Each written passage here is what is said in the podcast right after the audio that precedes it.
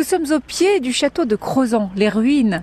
Avec vous, Alain Broyer. Alain Broyer, président de l'association des randonneurs du pays du Noir. Oui, on va faire une petite promenade où on va sinuer un petit peu sur une frontière entre la Creuse et l'Indre. On va passer dans l'Indre, on va revenir en Creuse, on va passer en Creuse, on va revenir dans l'Indre.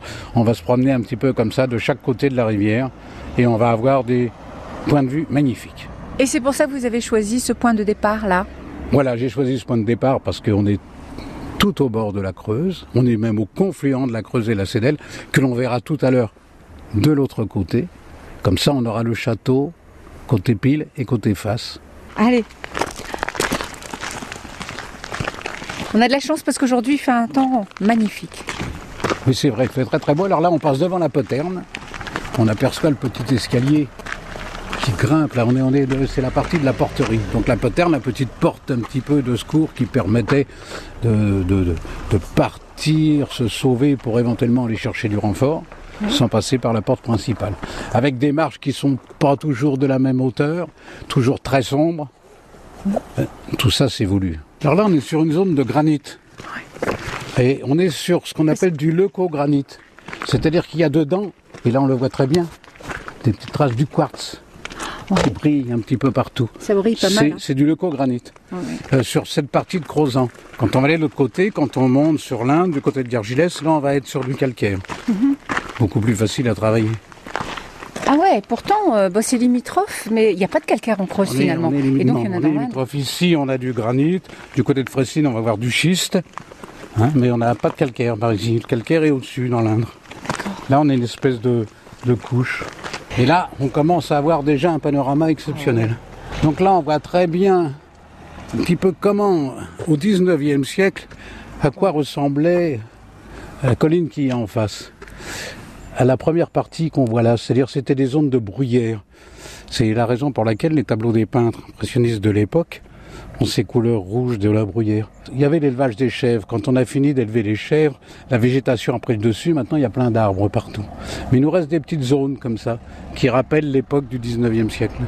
Et là, on a un petit méandre qui va nous emmener jusqu'au pont qu'on va traverser et après, on va passer dans l'Indre. Combien de kilomètres pour ce circuit? Là, on va faire aller 6-7 km tranquille, par un temps magnifique. Et on va aller jusqu'aux fileuses. Depuis les fileuses, on va faire un point de vue exceptionnel. On est sur la voie de Compostelle par l'intermédiaire du GR.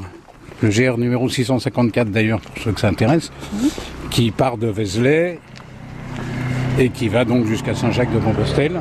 Un moteur passe. Voilà, voilà. Et, qui, re- et qui rejoint les, les deux autres euh, circuits, c'est-à-dire la, la voie de Tours, la voie Tour-Nancis et la voie du Puy-en-Velay. Et tout ça se retrouve à un endroit qu'on appelle la stèle de Gibraltar. Gibraltar qui n'a rien à voir avec le Gibraltar au sud de l'Espagne. Alors là, ça descend, donc c'est une marche qui est très facile pour le moment. Pour le moment, parce que là, on est dans la partie la plus facile, c'est-à-dire dans celle qui descend. Mais bientôt, nous allons avoir Des difficultés? Ou des difficultés, oui, sérieuses, parce qu'on va très très bien monter. Ah ouais. On va s'élever sur les hauteurs. Bon, on a tout prévu, on a une bouteille d'eau chacun. On a, on a tout ce qu'il faut, heureusement, parce qu'en plus il fait très beau, le Oui. ciel est bleu, Les oiseaux chantent. l'eau est très calme, c'est formidable. On aperçoit les différentes tours d'ici, la tour quadrangulaire qu'on appelle parfois à tort le donjon. On aperçoit ensuite la tour Isabelle d'Angoulême et puis tout au bout là-bas la tour du Renard. Et pour ceux qui connaissent, un peu la chapelle. Je vous propose de marquer une pause, Alain Broyer. Oui, tout à fait. en face de ce magnifique paysage. On va se retrouver demain. Je rappelle que nous sommes à Crozan avec vous et vous êtes le président de l'association des randonneurs du pays du Noir et notre guide privilégié. À demain C'est un plaisir. À demain.